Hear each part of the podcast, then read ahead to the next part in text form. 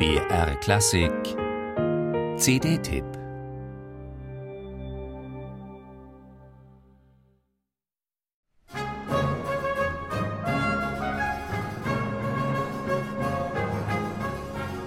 Vom frühen Händel kennen Opernfreunde Agrippina, auch Rinaldo, daraus zumal die berühmte Arie Lascia ch'io pianga.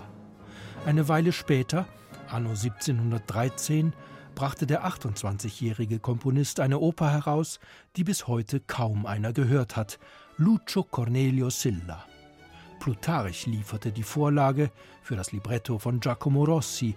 Es dreht sich um einen grausamen Diktator, der von 82 bis 79 vor Christus im alten Rom regierte.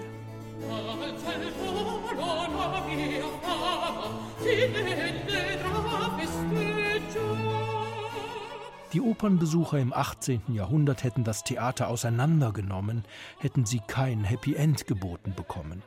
Das Lieto fine, glückliche Ende, musste einfach sein.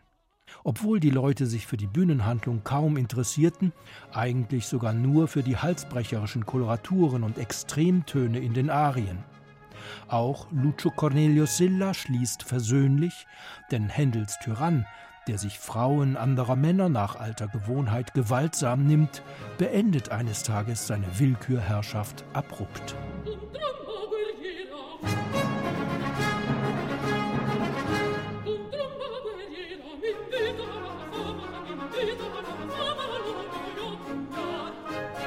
Eine Maxime, die selbstverständlich sein sollte, gerade unbekannte Opern so zu erzählen, wie sie sind, ein postmodernes Publikum aber denken zu lassen, sowas könnte heute auch noch passieren.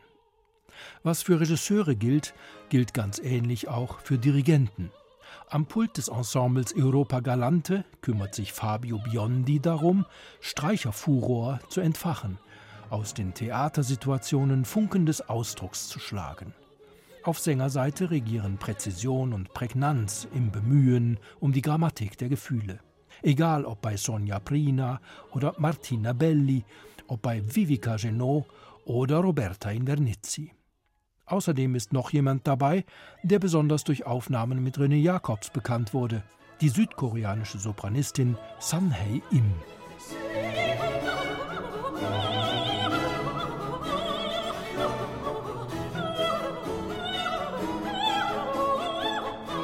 Es gibt Momente in dieser Musik, da scheint es, als änderte die Luft ihre Beschaffenheit, als schwebten die Staubteilchen erhabener zu Boden.